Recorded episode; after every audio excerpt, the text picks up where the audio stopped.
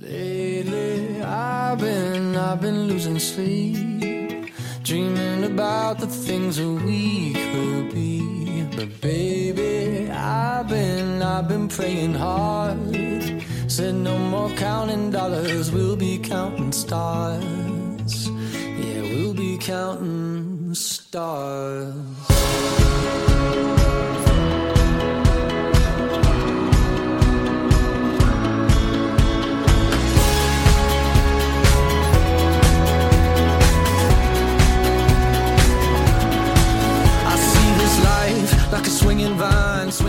Hello，大家好，这里是荔枝 FM 五七四八幺六新焦点，我是主播新凯格。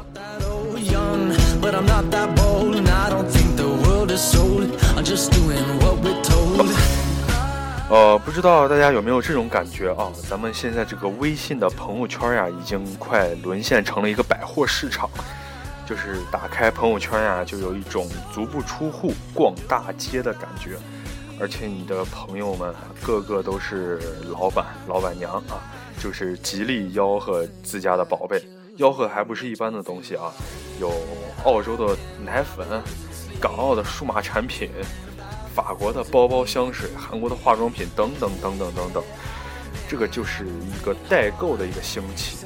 那么代购，海外代购究竟是如何兴起的呢？呃，首先代购可以让人们就是买到当地所购买不到的商品，还可以买到那些就是当地卖的很贵，而在其他地区卖的很便宜的商品。代购的产品呢，主要是集中在这个化妆品、服饰。以及高额关税的产品上，在零八年的时候，三鹿的毒奶粉事件啊，就让国人对国产奶粉一下失去了信心啊。很多家长就是为了下一代健康着想呀，纷纷选择了一个羊奶粉。然而，这个水涨船高的一个羊奶粉的价格呀，着实是让有些家庭吃不消。羊奶粉的代购随之就火爆了起来。呃，现在来看看，就是感觉这个。毒奶粉这个事件呀、确实是一个蛮有意义的里程碑的事件啊！就通过毒奶粉这个事件呀、让国人代购这个大幕正式拉开，让国外的东西肯定是国内好这个观念深入人心。而朋友圈里冒出来这些这个老板老板娘们呀、也拉开了这个微信代购，也是这种属于一种网络代购这个概念的序幕啊。呃，网络代购这个兴起啊，就是对于我来说啊，最大的实惠啊，还是这个属于足不出足不出户啊，逛遍世界这个各地的商场。但与此同时呢，我觉得这个整个这个网络微信代购这个最大的赢家还是我们这个三大运营商啊，流量如斯夫不舍昼夜的流呀。那么，对于那些广大的代购族们来说，就是的确会带来许多方便实惠。这这个平台，网络代购这个平台呢，给他们提供了一个更加便捷的方式，利就是利用这个社交网络，动动手指，几句交谈，就能完成整个买卖的这个过程。那么，这个微信代购就真的十分安全、可靠、值得信赖吗？今天我们就来谈谈这个微信代购这个安全性。和所有的网购一样，就是虚拟的消费模式最大的缺陷就是看得见摸不着，在购买产品前就是没法对商品进行有效的判断。实一通常这个实物呀和老板天花乱坠的这些描述出入究竟有多大，我们也不得而知。啊，即使真正到手以后呢，辨别商品的真假也是一大难题。呃，关于真假这个事啊，就是千万不要小瞧，就是我天朝这个神奇的国度。山寨商品啊，这个无所不在，就是一些厂商甚至能制造出就是一比一高仿的产品，也就是我们经常说的 A 货啊。呃，从外观上来看，与正品几乎一模一样，所以那个辨别真伪呢，是就是也是最重要的一个问题。呃，说说我吧，就是去年也是一四年，去年在朋友圈看到这个有朋友卖鞋，对吧？说是海外代购。啊，支持专柜验货，怎么怎么的，怎么怎么的，就是天花乱坠的。呃，价钱方面呢，确实也是便宜啊，是我在市场上看到的，大概是六折左右的价钱。呃，就非常心动呀，就非常心动，就是果断联系联系我那个朋友入手了一双啊，大概过了一周的时间，就是就送到了，快递寄到了，就是拆开一看，嗯嗯，很不错，嗯嗯嗯，很好，嗯嗯，我很喜欢，嗯嗯嗯嗯嗯嗯个屁呀！就是其实说了说白了，就是花钱买了一个自我安慰。花钱买了一个所谓代购的这个说法啊，拿着鞋，就是你也不可能就是真跑到人家专柜去验去去验货什么的，况且人家人家凭什么给你验啊？这个我大福建莆田出厂绝对是 A 货中的 A 货，呃，比真的还要真，单凭肉眼怎么可以能验得出来？嗯，又不是每双鞋都有一个唯一的序列号呀、二维码之类的，你扫一扫就能知道真伪啊。即使像这种有独立序列号的，比如说 iPhone 吧，啊，不还是被我们机智的大华强深圳华强北人民，嗯，能把一个十手的手机弄成三码合一原封正品的新机在那卖，对不对？你拿给周围的朋友看，哎，一百个朋友就一百种说辞，哎呀，这是真的还，是假的。人要说是真的，那还好啊，你就可以炫耀了。嗯嗯，我代购的，你看便宜吧，对不对？你要说是假的，你还不得分分钟跟人吵起来啊？为了你点虚荣心，分分钟跟人家吵起来。所以说，针对这个真假这个问题啊，嗯，还是得让大家自己擦亮双眼吧。首先，平时就是多积累一些相关的知识和经验。如果连某些品牌的名字都读不对的牌子呀，我还是建议你不要为了虚荣心去代购了啊。其次就是看价格，价格过低肯定有猫腻，必然是假货，想都不用想，更不用买回来和别人来争辩真假了，就为那几十块钱，对不对？好，接下来我们再来谈谈这个卖家这个信誉问题啊。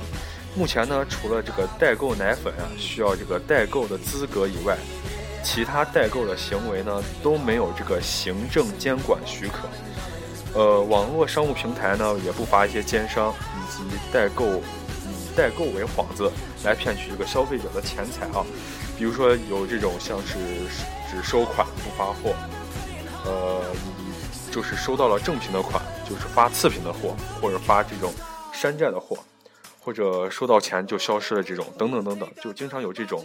不良的奸商，呃，不良的卖家，呃，卖家的信誉是交易能够顺利完成的一个非常非常非常重要的一个保障啊。在整个这个这个代购过程中呢，选择一家正规的第三方支付平台，比如说支付宝，就是待货物发过来以后检验无误，然后再给对方打款，呃，我觉得也不迟，对不对？呃。最后呢，就是网络代购在为人们，就是在为我们提供一个低价的海外商品的同时，同时也存在着一定的隐患啊。就有新闻报道说呀，就是某离职空姐啊，因多次大量携带从韩国免税店购买的化妆品入境未申报啊，偷逃海关进口环节税一百一十三万余元，被判走私货物罪。最后，最终呢，他获刑了十一年，并处罚金五十万人民币啊！这个跨境代购这个行为，如果过分、太过分或者过当的话，可能会触及到法律，就是成为一种一种不是代购了，而是成为一种这个走私的行为啊！这个我国法律明文禁止不允许进口的东西，我觉得大家还是尽量去不要去碰啊！如果以身试法呢，轻则就是。财货两空，重则可能就会触犯到法律。嗯，所以啊，我觉得，呃，要代购的话，最好的方式还是直接去找那些就是要出去玩的，出国呀、去港澳呀那些亲属吧、亲朋好友之类的，就是让他们捎带着的，捎带着东西给你，就是你想要什么，你让他们捎带给你。这种方式，我觉得是一个最可靠、最有保障的，对不对？呃，我非常心疼每一位就是在国外留学的朋友啊，因为想都不用想，想都不用想，肯定天天被被人吵吵的。哎呀，你给我带个这个，哎呀，你给我带个那个，天天肯定有人吵吵让你带东西回来。出国留学呢，就是变成了一种出国代购的一个现象。呃，也不能怪大家啊，就是当时就是当今啊，当今我天朝人民啊。确实啊，已经对国货失去信心，已经就是爱不起来了，就是信任危机啊，已经加速蔓延。就是人人都有一种什么呢？就是一朝喝了毒奶粉，十年不敢碰碰国货这样一种心理啊。呃，有些商家、厂商呀，我国一些有些商家和厂商，确实是为了利益不择手段啊，为了利益不择手段。但是我们同时也不能否认，有些国货呢，确实是几十年如一日的良心品牌、良心产品。呃，比如说呢，我桃花碧老干妈，对不对？嗯，每次吃了还是那么让人这个热血沸腾，对不对啊？这在某方面呢，也告诉了我国的一些商家，就是海外代购的兴起，国货受冷落，也告诉了我国的一些商家，不要只是一味的追求利益而拿出，而就是一次次伤害、伤害、伤害国人的玻璃心啊！真正，请大家就是真正拿出一些就是人民群众喜闻乐见的产品，让国人都说好，对不对？让老外代购来代购咱们的东西，那才扬眉吐气，对不对？啊，嗯，就是代购带给我们的思考。好了，这期节目就到这里吧。呃，我是新凯哥，我们下期节目再见。如果你喜欢的节目，可以订阅啊，也可以说关注我们新浪微博来了解那个节目的最新情况啊。这期节目就到这里吧，我们下期再见。